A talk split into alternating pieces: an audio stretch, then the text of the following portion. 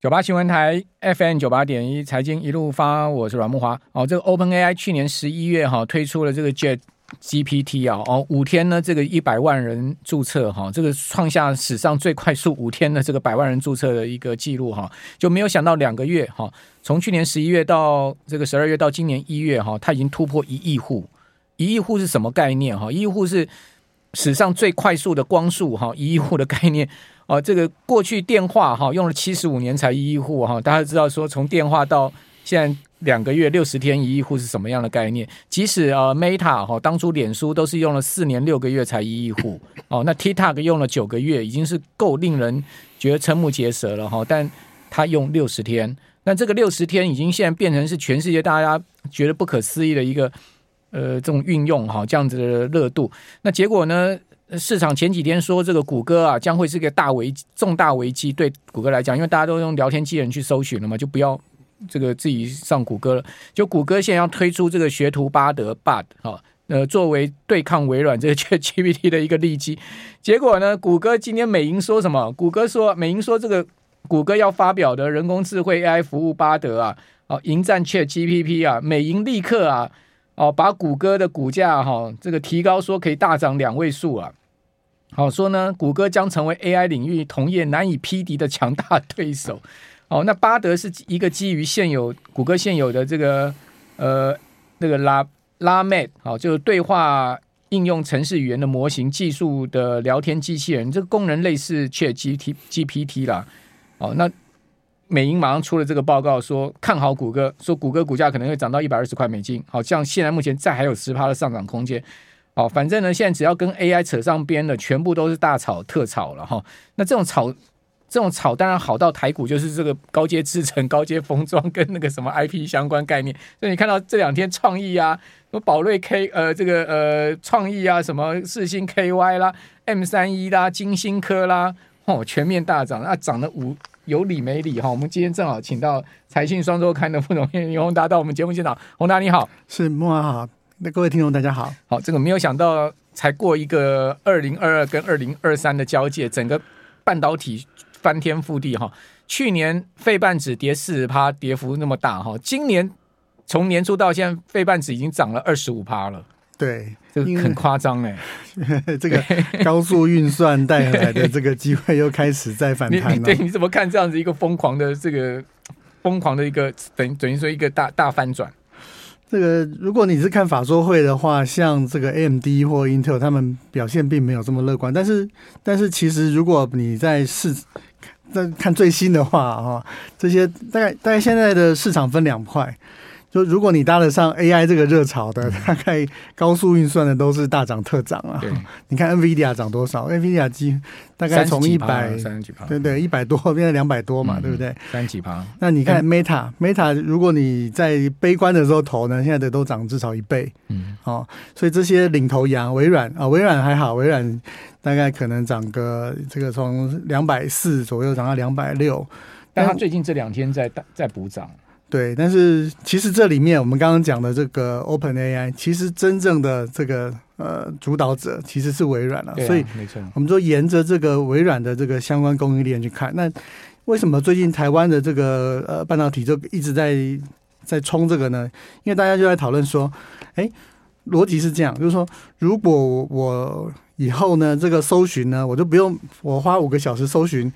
以后我只要跟这个这个聊天机器人说：“哎，你麻烦你帮我找这个韩国总统过去所有的人每一个人的这个状况哦，他的任期、他的主要证件。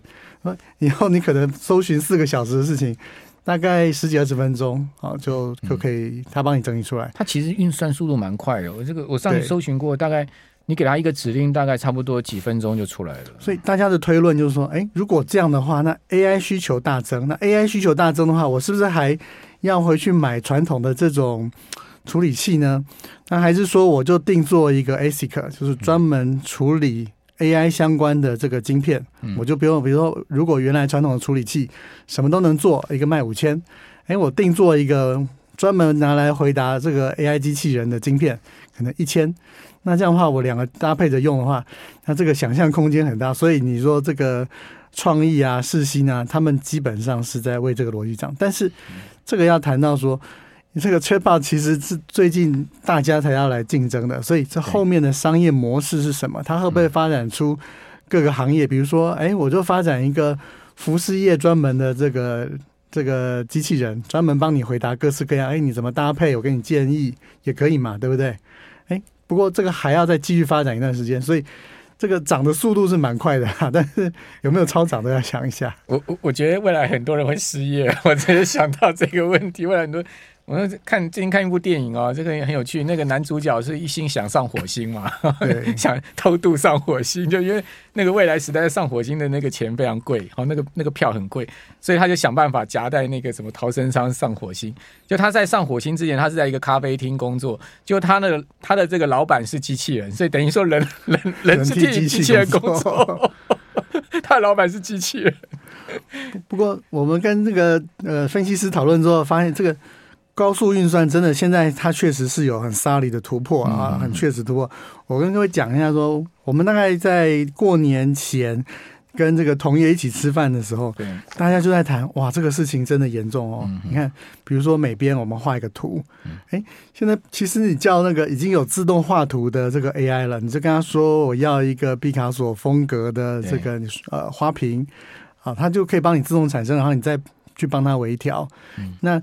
你看这个，那个谷歌跟谷歌跟 Meta 都有这个软体了。对啊，那我我自己也有去试这个、嗯、那个 AI 的这个机器人，嗯、他厉害说，哎，我想要写程式，我不会写程式，我就跟他说，那你麻烦你用这个 Scratch 语言，对，帮我画一个语言，他就告诉你，哎，这个城市一二三四五怎么怎么画，嗯、然后呢，我要做复杂一点，我说我要做一个射击游戏，他也可以告诉你说，哎，你第一步、第二步、第三步、第四步要做什么，那更进阶，比如说你要写履历表。或者是说你要这个，你已经写好程式了，你不知道错在哪里，贴上去，他帮你改错，他还帮你去 bug，对啊，帮你理 bug，所以这个威力是在这里啊。所以大家这个对于高速运算的认为说，哎，这个云端哦，基本至少有这个支撑，它是相当强劲。好，那以后人会不会废了？所 以这个昨天我们在讨论这个很激烈，大家觉得应该是这样说啦，就是人跟机器协作这件事情一定是越来越明显。嗯，就是说，哎，我那那你可能以前呃，以前你可能比如说二十个美编，好，但是现在我可能是三个美编，两个美编搭配一百个机器人，那机器人去产生之后，我再去调。机器人所产生的东西，所以像像我看这个 AI 机器人之后，大家讨论一个问题了。那以后问对问题很重要，因为你怎么用这个 AI 机器人？比如说，我们昨天在讨论，哎，很多学校开始，美国学校在讨论要不要在学校内禁用 AI 来帮你写论文。嗯，但是哦，AI 写论文太可怕了。可以啊，你产生一段啊，我要我要做文献探讨，对不对？这个会不会有抄袭的问题？是，但是就有人说，哎，那。以前你刚有 Google 搜寻的时候，大家也说：“哎，你怎么不去图书馆啊？”你知道这个引述学术论文引述都是要写：“哎，你出自哪一本书第几页什么的嘛？”你不能引述维基百科什么的。但是有些事慢慢有改变了，所以这带来的冲击确实是相当大。据我知道，什么叫抄袭？连续十三个字完全一样就叫抄袭。这个写教 AI 帮你改，帮你改一改。连续十三个字完全一模一样就叫抄袭了哈。好，那呃，回到台股的话，就是说，您觉得这样子呃，这个半导体现在目前看起来的状况，是不是真的已经进入到牛市了？因为费半指也重新站回了呃年线之上嘛。哦，所以是不是真的空头已经走完了？我想，我们还在观察接下来是不是有更明显的一些订单进来。嗯，就是回到上一次那个台积电法说会魏哲嘉所讲的，他说：“呃，是不是 V 型还要需要更多的证据？但不会是 U 型。”他的意思是说，那呃会回来啊，大家都认为是一季比一季好，但是当他回来第四季的时候，能不能回到过去的高点，这是一个问题。好，那。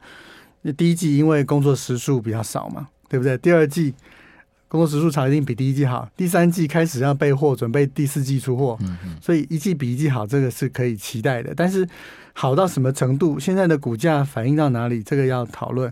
但是就是回到刚刚我们讲 AI 的那个热跟不热，两个其实是会差很多。嗯，好，就是选股可能是看不同的领域就会不一样。对，因为毕竟现在目前量缩嘛，嗯，哦，你跟过去这个二零二一年那时候日均量四千亿比，现在目前两千亿不到三千亿，这个量缩，嗯、所以资金会更有效率的去找特定的标的了，特定的族群了，它不可能百花齐放了。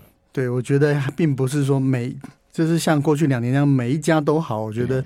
恐怕不是这样的状况。即使在半导体里面，它可能也找特定的，对对应该是好。所以这个可能今年的一个投资，我觉得一个主轴逻辑可能就是变这样。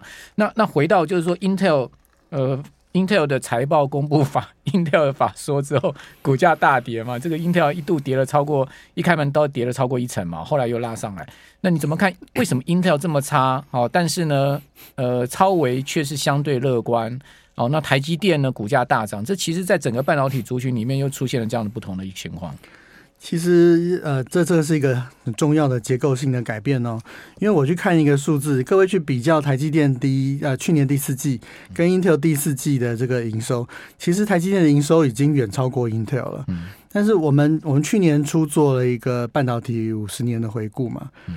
一九九五。好，那我们这边稍微休休息一下，稍待一会儿。九八新闻台 FM 九八点一财经一路发，我是阮木华。好，那个 Intel 的 CEO 啊，季辛基辛格啊，在去年他讲到说，呃，未来五十年最大的战略物资就是晶片。哦，他讲说未来五十年哦，他个人看最大的战略资源就是晶片。所以基本上就是这个半导体就跟台积有关嘛。所以我们听众朋友问到这个问题。哦，那但他也知道，就是说，Intel 现在处在一个劣势的情况之下。哦，那他要怎么样力挽这个颓势呢？这要请教。呃，林宏达来告诉我们，就是说你现在观察的一个方向是，我我觉得这是一个很大的结构性的转变哦。我觉得各位还是要注意，就是说，我们去年初做半导体五十年的时候写，就是说一九九五年到二零二零年，全世界营收最大的半导体公司都是 Intel。但是各位去看二零二二年第四季的营收，台积电跟 Intel 已经差相当多了，而且获利呢，Intel 的毛利可能三十几，台积电是大概嘿。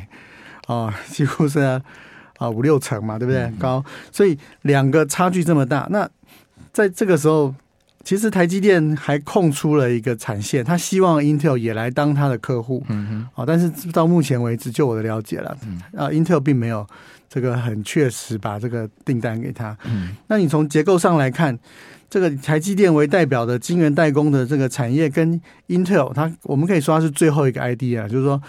每几乎大部分东西都自己做哦，都都都都是要自己做。你用处理，你用处理器啊，绘图晶片，我都是挂 Intel 的啊，Intel Inside 以前大家都印象很深刻嘛。可是我我前天跟一个呃产业的大佬聊天，他就是说，这个他是蛮担心，他其实就是认为说，哎，这个 Intel 有两个最大的阻力，第一个就是在伺服器这边，这是 Intel 以前很大的经济母。Intel 在伺服器以前的市占率是九十五 percent 以上，几乎是独占全拿的，嗯，就契约端的部分。可是现在 ARM 在 ARM 的阵营在伺服器这边的市占率已经大概有十个 percent 左右，而且不断在增加。因为我用电的效率其实是比较这个高的。那如果我同样的电、同样的成本，我可以产生更多有效的运算，它就哎慢慢慢慢蚕食。这个是这边在 PC 这边，因为 AMD 跟台积电合作之后。哎，他就吃了大补丸一样，他可以在高效能的处理器这边也跟这个 Intel 在这个 PC 端这边竞争。那这两个两个夹击的话，那 Intel 很多他想要，比如说我在绘图晶片，哎，我又碰到 NVIDIA，那 NVIDIA 是竞争对手。你说我要做代工业务，那我怎么 因 NVIDIA 要这个全力给他单，好像机会比较小一点，所以。各个领域看起来，Intel 都有一点挑战。问问题，Intel 美国政府在扶持啊，嗯，但商业美国政府在给钱啊，对不对？他总是希望他们自己还有一家呃 IDM 的这个这个这个厂嘛。但是我看到有一个更重要的这个趋势哦，就是台积电背后其实呃苹果可能会把越来越多的晶片就仿效这个模式，因为苹果吃到了甜头嘛，哎。呃，有一个关键数字要先讲一下，就是说去年的第三季，呃，这个 PC 前五大的出货量，根据 IDC 的报告，那个苹果光它这一家，它的出货量增长了百分之四十。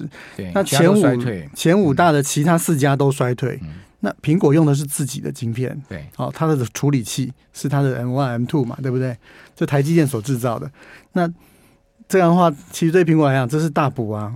我自己制造、自己设计，叫台积电制造，然后呃，我的这个毛利会比较好。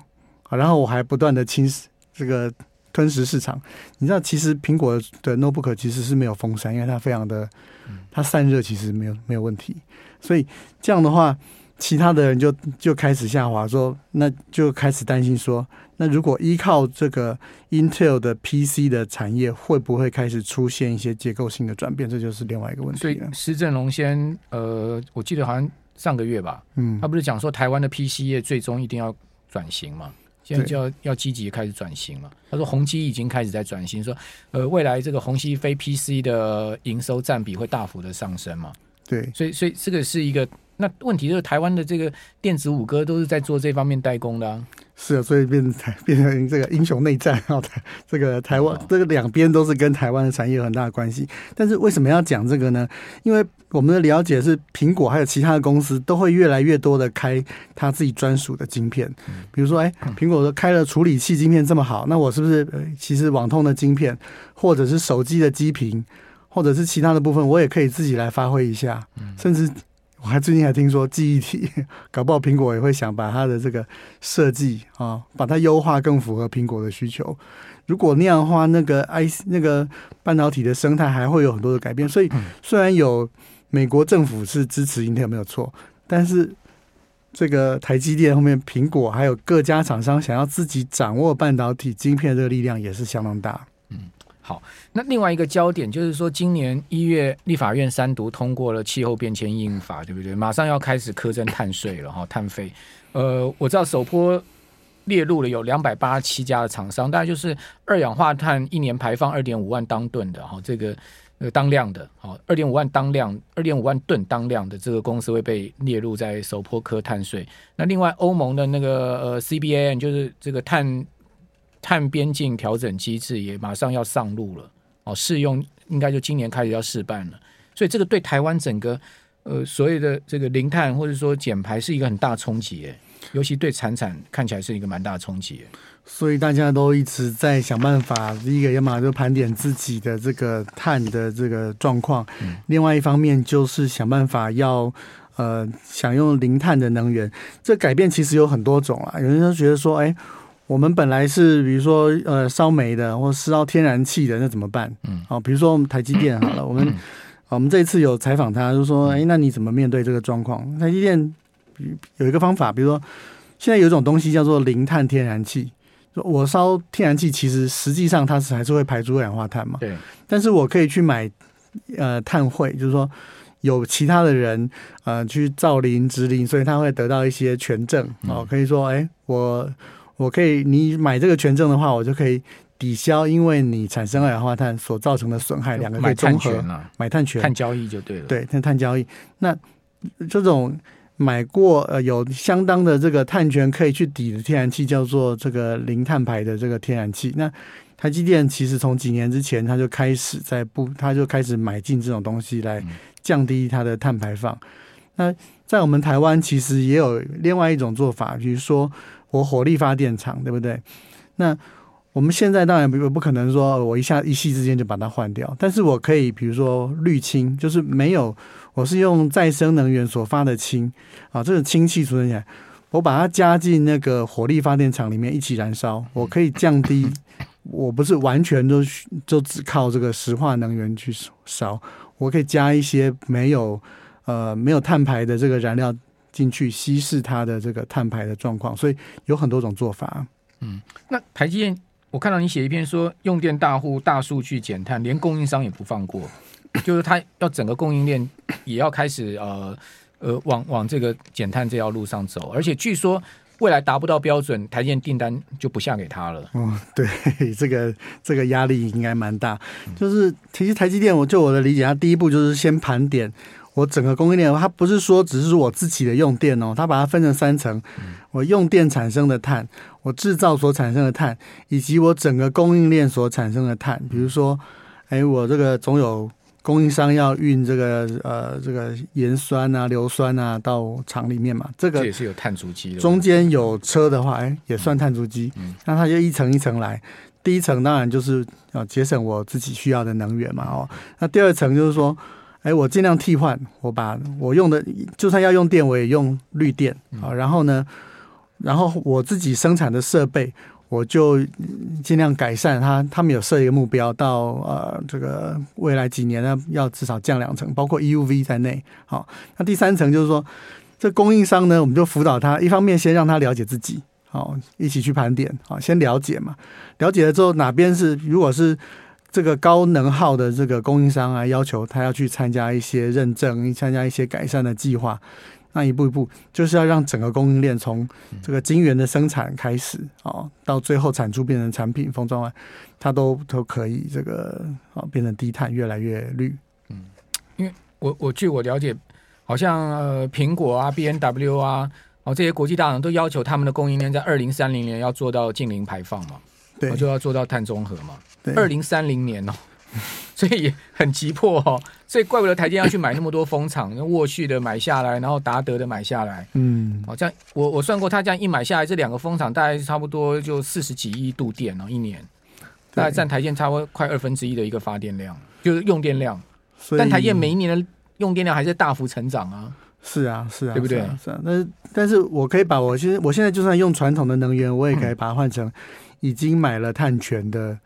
抵消后的这个经过碳交易之后抵消过的这个传统能源嘛，但是台积电因为它是这个大厂，所以它一定要赶快去符合这个呃未来的这个标准，就怕那个将来没风，你知道吗？买了风场不会转了，没有用啊！现在还有很多方法、啊，不然能去转呢？啊，地热啊，地热。好，这个看起来北投有开发的机会了。对，各种方法都有。好吧，不管怎么讲，大家可以注意这个所谓未来的这个零碳排放这个事情，我觉得会是也是像电动车啊，哈，或者是我们刚刚讲 AI 啊，就未来长线然后十十几二十年一个非常重大的投资趋势跟方向了。非常谢谢呃林宏达副总编辑，谢谢。